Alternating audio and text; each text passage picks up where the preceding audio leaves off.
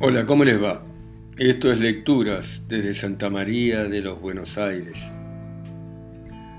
Esta ciudad infinita en este continente infinito, en estos días que no terminan, en esta pandemia.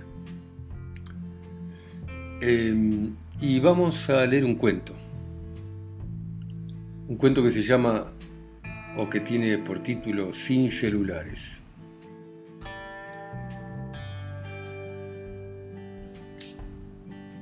Sin celulares, ¿no? Están todos afuera, señor. ¿Vos hiciste revisar todo? La mesa, la silla, los cuadros, revisaron todo, todo. Sí, señor. Se revisó cada centímetro. Corrí las cortinas, por favor. Y encendé las luces. Sí, señor. Suspiró se alisó la corbata celeste y miró a las personas que estaban conversando. Algunos en voz baja, otros de manera ostensible para que se oyera lo que decía. Aquellos se reían, pero cada uno ocupaba el sitio que le correspondía. Estaba cada uno en el lugar que ellos mismos sabían que era el lugar de ellos. Sobre la mesa larga había algunas pistolas 9 milímetros. Habían venido todos y todos habían sido puntuales. Ellos sabían, cómo no saberlo, que no debían llegar tarde y mucho menos pensar en no asistir. Cuando a uno lo llaman, uno debe concurrir. Es así, le guste uno o no le guste. De alguna manera cada uno de ellos sabía, sabe, que el que saca los pies del plato es seguro que los pierda para siempre. Ninguno tenía puesto máscara o barbijo y ninguno guardaba distancia social. Tosió contra su puño cerrado, no contra el pliegue del codo, y carraspeó. Se dejó de conversar instantáneamente. Los cuerpos se enderezaron, hubo movimiento de sillas y las miradas convergieron en él. Todo el mundo está al tanto de la situación que estamos enfrentando, comenzó. Y varias cabezas asintieron. Hemos cometido errores que de ninguna manera vamos a admitir por razones obvias, ¿no? Algunos volvieron a asentir. Pensamos que decretar la cuarentena en el momento que lo hicimos iba a dar buenos resultados, ¿no? que la curva se iba a aplanar. En ese sentido, constituir ese comité de infectólogos imbéciles fue una gran idea. Hizo una pausa y dirigiéndose al primer hombre sentado a su derecha. Tuya, una gran idea tuya. Gracias, agradeció el hombre. La gente ve a los médicos como profesionales serios, continuó. Los médicos todavía, todavía, vaya a saber por cuánto tiempo, tienen una imagen respetable. Pero cuando corresponda, los vamos a hacer responsables a ellos de la decisión de la duración de la cuarentena. Todos los que estaban alrededor de la mesa sonrieron. Tampoco pudimos preparar el sistema de salud, pero la gente se lo creyó, ¿no? La gente conoce el sistema desde afuera. Y los únicos que podrían desmentirnos son los que están adentro, ¿no? A los de adentro los manejamos con los pesados de los gremios, che, son del palo, afirmó el primer hombre sentado a la izquierda. Si aparece alguno, siguió el hombre de la cabecera, el de la corbata celeste, lo desmentimos públicamente con un comunicado de la Intendencia, ¿no? Varios intendentes hablaron al mismo tiempo, pero con un gesto se callaron. El señor ministro, acá presente, le sonrió al segundo a su derecha, aparece en un par de programas opositores y con su mejor sonrisa presenta números y estadísticas, les habla de licitaciones de insumos y asegura que nada falta en el sistema sanitario. Y se agachó para acariciar al perro que le lamió la mano. El ministro iba a hablar, pero lo detuvo. Después dijo, después, después. El ministro se reacomodó resignado en su silla.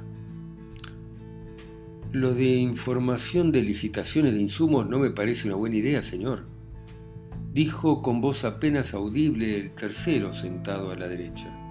Tenés razón. Esos pelotudos la cagaron con esa compra que hicieron con precios superiores a los del chino de la vuelta.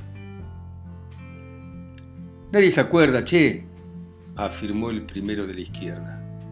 En este país Nadie se acuerda de las cagadas que hemos hecho y en todo caso les hemos metido tanto que las cagadas que hemos hecho son invento de la prensa que vos podés violar a tu hija y los nuestros van a decir que es una mentira del periodismo opositor. El de la cabecera miró el anillo de su dedo anular, acarició al perro y continuó. Nos tenemos que apurar, ¿eh? Aprovechar que la gente está encerrada, que la gente tiene miedo. Vamos a insistir con esas propagandas que asustan. Siguió con su monólogo. Quiero que sean bien dramáticas, señor ministro. El ministro se adelantó y asintió. Sí, señor. Quiero que la información que le suministremos a la prensa, continuó el hombre de corbata celeste, ponga énfasis en los muertos.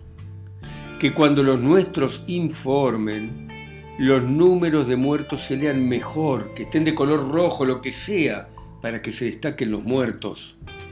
¿Entendido, señor ministro? Sí, señor, contestó el ministro. Sacar a los presos nos trajo flor de despelote reflexionó en voz alta mientras seguía acariciando el perro.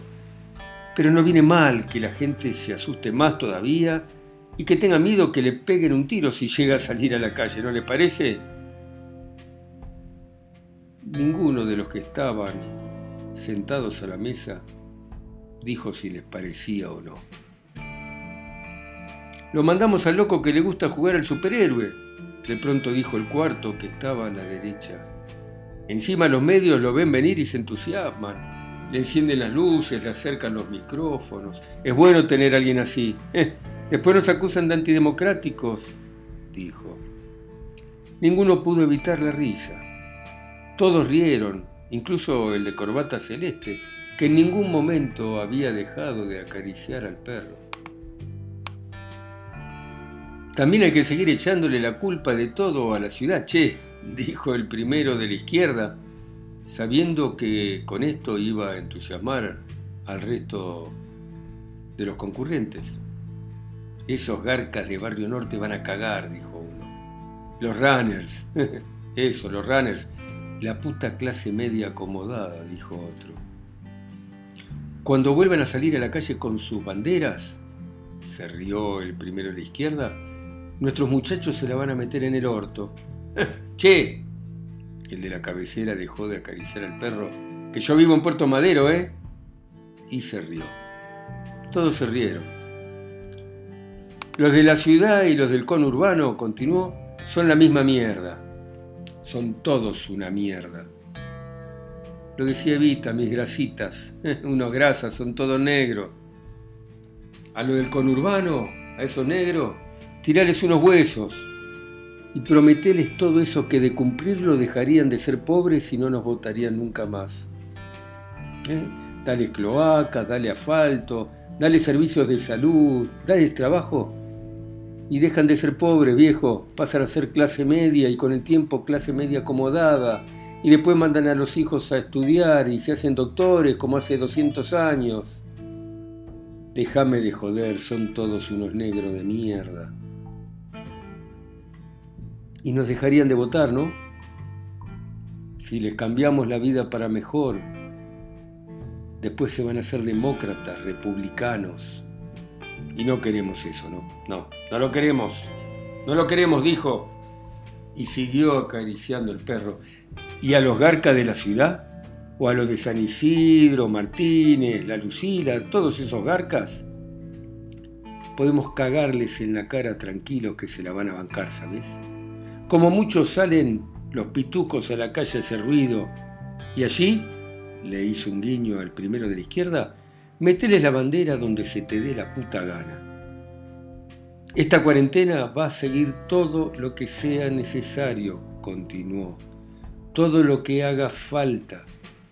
Van a usar tapabocas y se van a lavar las manos hasta que sean viejos chotos, hasta que se pudre el cadáver con tapaboca en el cajón la cuarentena va a seguir todo lo que haga falta para que nosotros, todos lo miraron y asintieron, sí, sí, nosotros podamos hacer lo que vinimos a hacer, ¿no?